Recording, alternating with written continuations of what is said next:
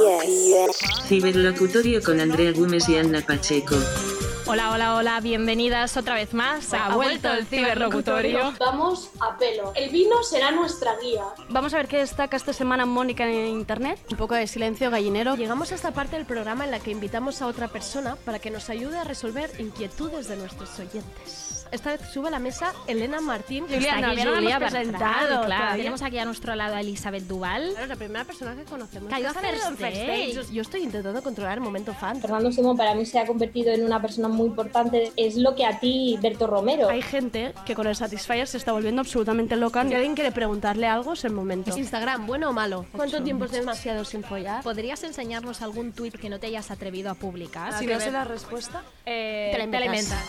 En la cabina de un locutorio estoy ¿Quieres ibuprofeno Nuestro 600? libro favorito. Luego tengo Luego aquí. hablamos. Luego hablamos.